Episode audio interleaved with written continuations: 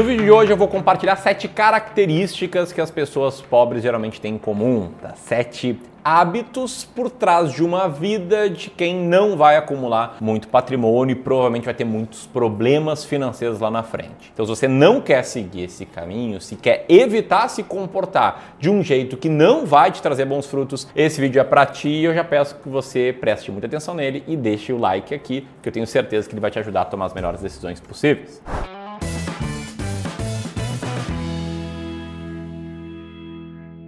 Então, um ponto importante antes de começar é você entender que ser pobre ou ser rico vai além de apenas bens materiais. Por quê? Porque tem muitas pessoas que ostentam carros luxuosos, que vivem em casas absurdamente cheias de luxo e na realidade não tem um centavo por trás na conta bancária. E muitas vezes estão inclusive muito endividadas para sustentar um padrão de vida totalmente incoerente com o patrimônio acumulado. Assim como tem pessoas que levam uma vida simples, uma vida frugal e tem um bom patrimônio trabalhando para elas e gerando uma boa dose de liberdade, de tranquilidade financeira. Isso aqui é tão importante quanto saber o que é ser rico, pelo menos a minha definição de riqueza. E para mim, riqueza tem tudo a ver com liberdade e tranquilidade.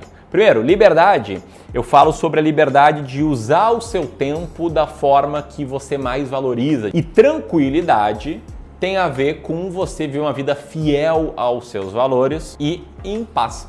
Tá sendo muito tranquilo aí com as decisões que você está tomando, beleza? Essa para mim é a verdadeira riqueza e o dinheiro ajuda muito a você ter uma vida com mais liberdade, mais tranquilidade. Vamos lá para a primeira característica das pessoas pobres. A primeira delas é que o dinheiro funciona como se fosse uma batata quente nas suas mãos. O que isso aqui significa, tá? Que essas pessoas elas não conseguem poupar dinheiro nunca. E eu sei, quem ganha um, dois salários mínimos tem muito mais dificuldade em poupar dinheiro, é natural.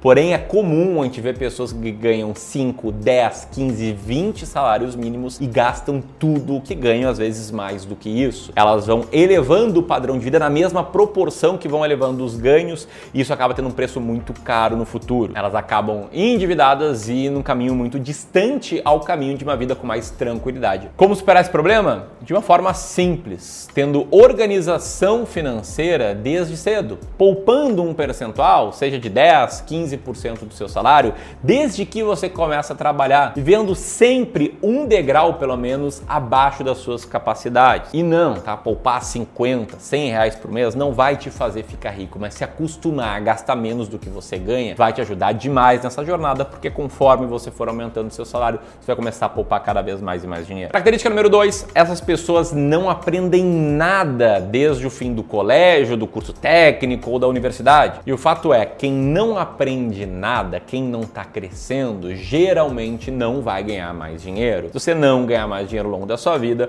você vai trilhar um caminho muito difícil. Eu vejo que muitas pessoas pensam que o fim do ensino médio ou o fim da faculdade é o fim do período de estudos na sua vida. Quando, na verdade, fazendo uma analogia com o próprio estudo, eu acredito que o fim da faculdade ou do colégio seria como se fosse o jardim de infância do estudo. Ou seja, a partir dali que você vai de fato se aprofundar em temas relacionados à sua profissão, que você vai buscar se tornar cada vez mais valioso e buscar desenvolver habilidades que vão te fazer ter cada vez mais dinheiro, cada vez uma receita maior. É muito simples solucionar essa característica. Basta você começar a estudar. Comece a ler, por exemplo, meia hora por dia, meia hora de leitura por dia. Primeiro lendo o que você gosta, até você desenvolver o gosto por ler, já vai te ajudar e muito a você crescer e crescendo, ganhar mais dinheiro, poupar mais dinheiro, enfim, a trilhar um caminho rumo à tranquilidade financeira. E aí eu até te pergunto, você é um leitor ativo? Deixa aqui teus comentários e também comenta uma dica de livro. Aí pra gente ter uma troca boa entre os clubes, entre a galera que tá acompanhando aqui. Então vamos lá, terceira característica das pessoas pobres, que é acreditar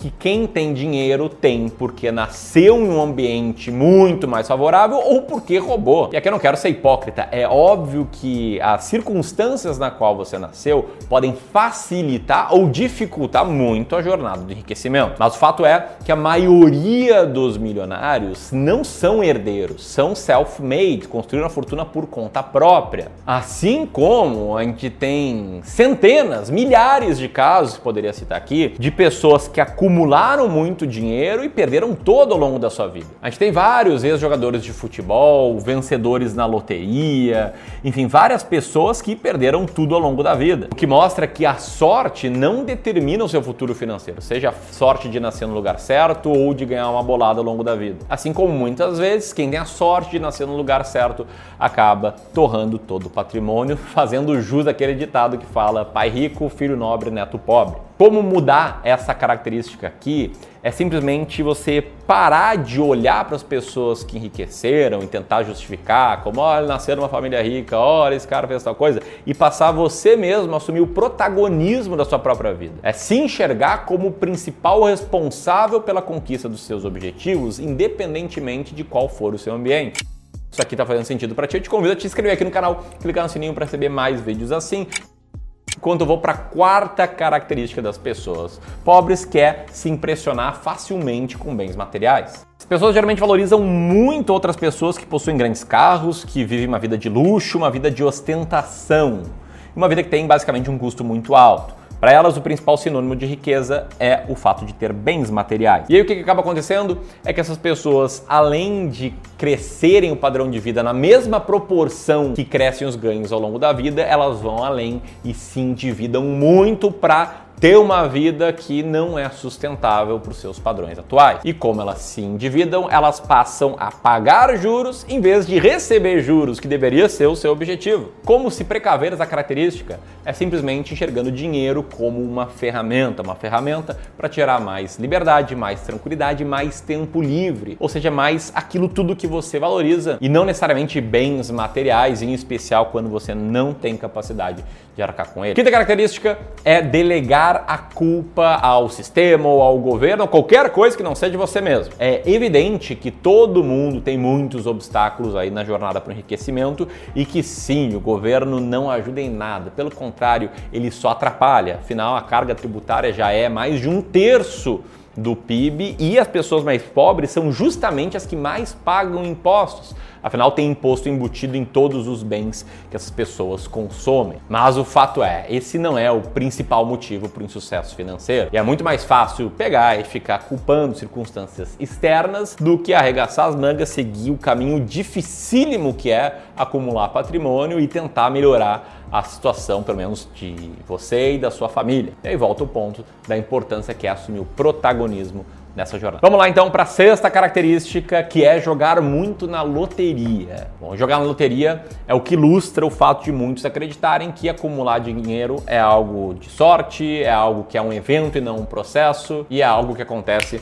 da noite para o dia. Quando na verdade o fato é que tem estudos nos Estados Unidos que mostram que as regiões onde as pessoas mais jogam na loteria são as regiões mais pobres. Liga só nessa matéria aqui, que mostra a trajetória de um homem de 37 anos que joga desde os 13 e gasta pelo menos 50 reais todas as semanas com aposta. A gente tá falando aqui de um gasto de 2.600 reais por ano, ou 62.400 reais nesses 24 anos. Um dinheiro que, se bem investido, teria acumulado para esse cara um patrimônio de centenas de milhares de reais. Bom, e a sétima característica é acreditar em esquemas de fique rico rápido e fácil. Acreditar em esquemas que vão desde pirâmides financeiras, aquela ideia de que é possível ganhar 1% ao dia, 10% ao mês, sem risco e garantido por contrato, até acreditar em promessas que induzem investidores ao erro, como uma promessa de ganhar 50 mil por cento em pouco tempo. Isso significa que as pessoas acreditam que enriquecer é um evento e não um processo, e sim um evento baseado em muita sorte, quando na verdade não é. É óbvio que a sorte tem o seu papel, mas não tanto quanto muitas pessoas acreditam. Não existe grande tacada, não existe atalho. Então fuja de todo e qualquer esquema de fique rico rápido e fácil. Fuja dessa ideia de ficar rico da noite para o dia, porque isso vai te manter numa situação desfavorável, sem tranquilidade, sem liberdade. Enriquecer é um processo, um processo que demora décadas e que não vem da noite para o dia. No limite, esse jogo tem muito mais a ver com seus comportamentos do que com qualquer outra coisa. E se tudo isso aqui fez sentido para ti, eu te convido a me acompanhar no Instagram, arroba Ramiro Gomes Ferreira, para mais conteúdos assim. Grande abraço e até mais!